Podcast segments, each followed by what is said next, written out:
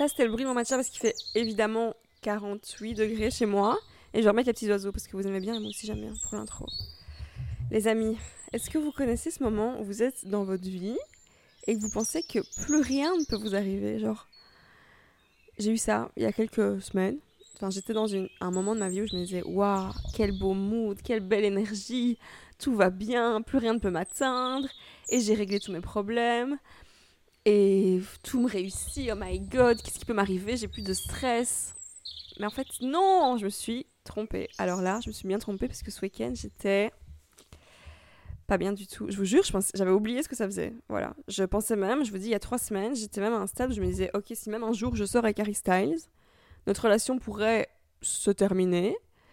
Et je suis tellement ok, bien dans ma peau et tout, que je me dirais juste, ok, c'est une expérience, ok, voilà, je perds pas mon temps, voilà. Mais en fait, pas du tout, voilà. Ce week-end, il s'est passé un truc, je vais pas vous expliquer ma vie privée, parce que c'est pas le but de ce podcast.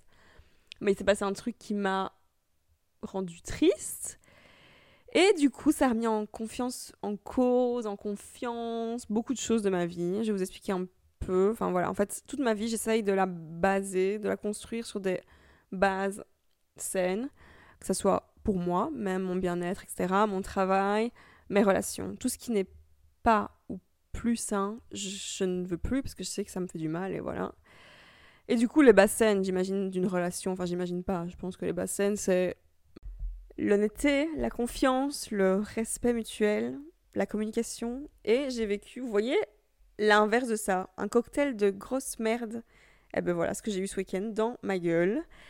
Du coup, j'étais vraiment pas bien. J'étais dans ma chambre en train de pleurer, en train de me dire qu'est-ce que j'ai foutu?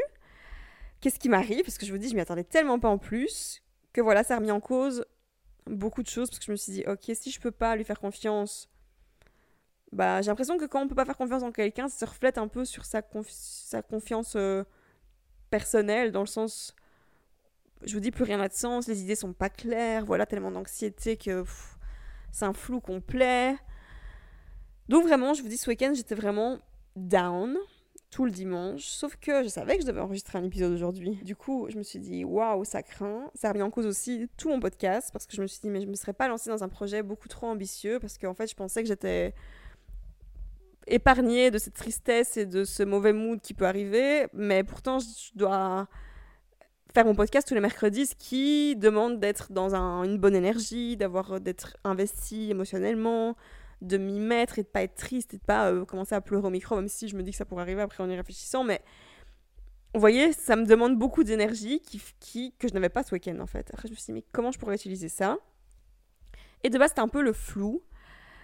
Euh, parce que même mes idées, elles étaient, elles étaient faussées, quoi. Mes idées, j'y croyais tellement plus. Je me suis dit, bah, si j'ai eu l'idée de, de lui faire confiance et que visiblement mes idées sont mauvaises, donc même mes idées sont nulles. Voilà, je vous dis un flou complet. Et après, je me suis dit, ok, stop, je vais juste pleurer un bon coup, accepter cette souffrance. Donc c'est ce que j'ai fait. J'ai pleuré un bon coup. Et après, je me suis dit, fuck off, fuck you ça va pas du tout remettre en cause toute ma vie, tous mes projets, tout ce que je suis en train de construire parce que c'est hyper important pour moi et ça je je, je j'y pense quand c'est des moments comme ça. J'avais oublié mais là j'y ai pensé, je me suis dit OK, est-ce que ça compte pour moi? Est-ce que ça me rend heureuse? Oui, donc stop les doutes, stop euh, nanana. Tant que ça me rend heureuse, voilà, je vais trouver une solution. Donc j'ai trouvé ma solution et ça a été de parler du coup de ce que j'ai fait ce week-end. Être résiliente. J'ai utilisé, c'est la définition de la résilience, c'est utiliser ce moment savoir surmonter les obstacles de la vie et les utiliser, voilà, les apprivoiser et rebondir derrière, quoi qu'il arrive, et surtout pas lâcher ses projets, son but dans la vie. Parce que évidemment que des moments de tristesse comme j'ai vécu ce week-end arrivent tout le temps, ça s'arrête jamais. Par contre, ce qu'on peut faire, c'est réagir plus vite et pas se laisser emporter dans cette vague de tristesse et de doute qui peut tout remettre en cause et en question. Euh, du coup, voilà, vous allez comprendre aussi le titre de l'épisode à la fin. En fait, j'ai relu un livre qui a été écrit par une euh, psychologue américaine qui s'appelle Grit. Je vais vous expliquer ce que c'est avoir le grit. C'est en fait un mélange de persévérance, résilience, détermination, passion, ambition qui font qu'un être humain, un individu ne se laisse pas impacter par les obstacles de la vie et qu'il arrive à poursuivre son chemin vers son objectif malgré tout ça. Et je pense qu'on va parler que de ce livre et de tous les liens que je peux faire par rapport à le but d'une vie dans cet épisode, parce que c'est suffisant et que c'est hyper intéressant et que c'est plein d'optimisme, je pense, de penser comme ça. On va commencer par le début du livre. Je vais expliquer un peu toute la vie de cette psychologue américaine et ses recherches et ce qu'elle a compris par rapport à la résilience. Du coup, elle s'appelle Angela, elle vient d'une famille d'immigrés chinois et quand elle était petite, elle explique que son père n'arrêtait pas de lui dire à elle et ses frères que c'était pas des génies. Et son père avait une genre d'obsession avec l'intelligence dans la famille. Il, voilà, il estimait pour lui, avec ses critères à lui, que ses enfants n'étaient pas des génies. Donc euh, voilà, il était un peu déçu, quoi. Et elle, j'imagine qu'elle avait une grande frustration avec ça, mais elle a rien dit parce que c'était juste une petite fille et qu'elle pouvait rien y faire et rien répondre à ce moment-là. Elle savait pas quoi répondre. Par contre, ce qu'elle a fait, c'est qu'après, elle a fait des études à Harvard en psychologie et qu'elle a consacré sa vie, après ses études, à ses recherches sur le fait que l'intelligence n'était pas forcément synonyme de réussite, mais que par contre la résilience, donc le grit, le fait de persévérer, d'être déterminé, euh, tout ce que je vous expliquais juste avant, et le self-control, donc le fait de savoir gérer ses émotions, par contre ça, ça l'était. Que les gens qui réussissaient dans la vie à avoir du succès et arriver à leur but étaient des gens qui avaient ces caractéristiques-là. Et ce qui s'est passé en fait, c'est que à un moment donné de sa vie, après toutes ses recherches, elle a été elle a reçu une lettre de la Fondation MacArthur. J'explique. En fait, la Fondation MacArthur, c'est un truc aux États-Unis qui décide à un moment donné de donner une bourse à des gens. Ça peut être des gens de partout, des artistes, des philosophes, des psychologues, etc. Une bourse de 600 000, 625 000 dollars exactement, pour que ces gens développent leurs idées, leur créativité, parce qu'ils estiment que c'est un don pour l'humanité et que leurs recherches ou leurs pensées vont faire évoluer du coup l'humanité. Et ce prix, MacArthur, est appelé le prix du génie. Et du coup, elle explique ça, elle dit que quand elle a reçu ça, bah, d'office, elle était super euh, reconnaissante et super heureuse. En même temps, bah, d'office, elle a pensé à son père qui, toute sa vie, lui a dit que c'était pas un génie. Et forcément, le jour où elle a reçu la bourse, ben, son père a dû lui dire quelque chose. Et ils étaient chacun avec leurs pensées de leur côté parce qu'ils savaient très bien la signification qu'avait cette bourse qui était le prix du génie pour chacun. Et elle explique que son père lui a juste dit Je suis fière de toi. Et qu'elle a juste répondu Merci, papa, alors qu'elle aurait eu mille trucs à lui dire, mais qu'elle avait juste pas envie de ressasser le passé ou quoi à ce moment-là. Et par contre, dans son livre, elle écrit que ce qu'elle aurait pu lui dire, c'est que c'était c'était peut-être pas la fille la plus intelligente du groupe ni le génie du groupe, mais que par contre elle allait tout le temps être résiliente et déterminée pour atteindre son but et réussir sa vie, ce qui est arrivé. Donc aujourd'hui, on va parler de plusieurs exemples qu'elle cite dans son livre, de tout ce qu'elle a fait comme recherche, de tout ce qu'on peut appliquer dans notre vie. On va commencer par le mot génie et sa définition du coup. Un génie, c'est, en définition, un être surnaturel. Et pour parler de ça, elle cite Nietzsche, qui explique qu'en fait ce mot a été uniquement utilisé, enfin l'est toujours, par les êtres humains pour se sentir confortable dans leur amour-propre, dans le sens si on entretient le culte du génie, on le voit comme quelque chose de magique, de mystique, de, divin. Et du coup, bah, c'est tellement inaccessible qu'on n'a pas besoin de se comparer au génie. Et que du, coup, ça nous laisse un peu dans une zone de confort, comme ça on ne doit pas rivaliser, parce que s'ils ont réussi, c'est que ce sont des génies ou qu'ils ont un talent inné qui fait qu'ils ont réussi.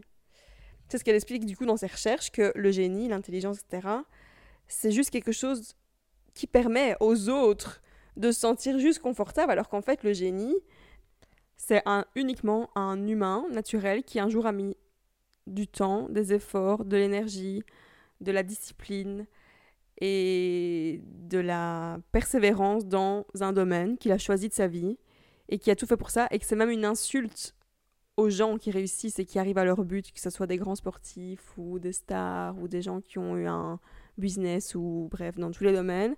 Parce que de l'extérieur, d'autres pourraient les voir comme des génies qui ont oh là là, mais c'est en eux, ils ont réussi parce que c'est eux. Alors qu'en fait, non. Ils ont juste mis des efforts là-dedans et elle explique aussi que le talent peut très bien rester uniquement un potentiel caché au fond du tiroir si on ne fait pas d'efforts pour devenir un expert dans ce talent. Dans le sens, c'est beaucoup plus gratifiant d'être expert en quelque chose que de se promettre et promettre aux autres ou avoir un milliard d'objectifs et dire ah mais j'ai ça, je vais faire ça, je vais faire ça, je vais faire ça, je vais faire ça et au final rien faire. Tandis que si on décide de quelque chose, de s'investir par exemple dans le piano, ben, pour devenir un expert pianiste, ça demandera de l'effort et de la discipline tous les jours. Je vais vous citer une phrase du livre que j'aime trop, parce que ça parle de loyauté, et ça c'est une des qualités que j'essaie de m'appliquer avec moi-même au quotidien. Être loyal envers moi-même, c'est le meilleur truc que j'essaie de faire pour me sentir bien. Je vous ai expliqué au début de l'épisode les qualités que j'essaye d'avoir dans mes relations. Mais par contre, la loyauté envers moi-même, c'est vraiment le truc qui me motive au quotidien. Parce que par exemple, ce podcast, je sais que c'est du travail. Là, le fait d'y penser, ça me prend des heures. C'est pas le truc le plus cool, genre de me poser avec les livres, nanana. Ça me... Des fois, ça me prend la tête et tout.